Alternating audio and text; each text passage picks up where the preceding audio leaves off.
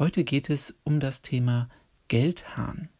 Wenn jemand droht, den Geldhahn zuzudrehen, dann weiß jeder, jetzt wird's ernst. Und damit ganz herzlich willkommen zu einer neuen Folge im Geldbewusst Podcast. Mein Name ist Norman Dabkowski. Das Geld abdrehen, den Geldhahn zudrehen, den Geldhahn schließen, den Geldhahn absperren. Es gibt da viele Formulierungen, doch immer ist eines gemeint. Das Geld bleibt erstmal da, wo es ist. Und wenn das Geld woanders ist, dann ist es nicht bei dir.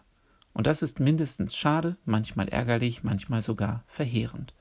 Ein Beispiel für die Verwendung des Wortes Geldhahn ist folgender Satz. Die Kunden blieben aus, und als dann auch noch die Banken den Geldhahn zudrehten, musste die Firma Insolvenz anmelden. Man kann den Geldhahn aber auch öffnen oder aufdrehen. Das drückt der folgende Satz sehr gut aus.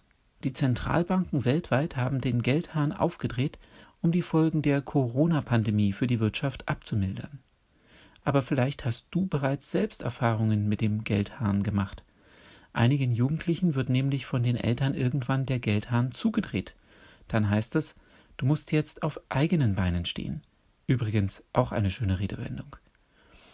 Wie ist deine persönliche Beziehung zum Geldhahn?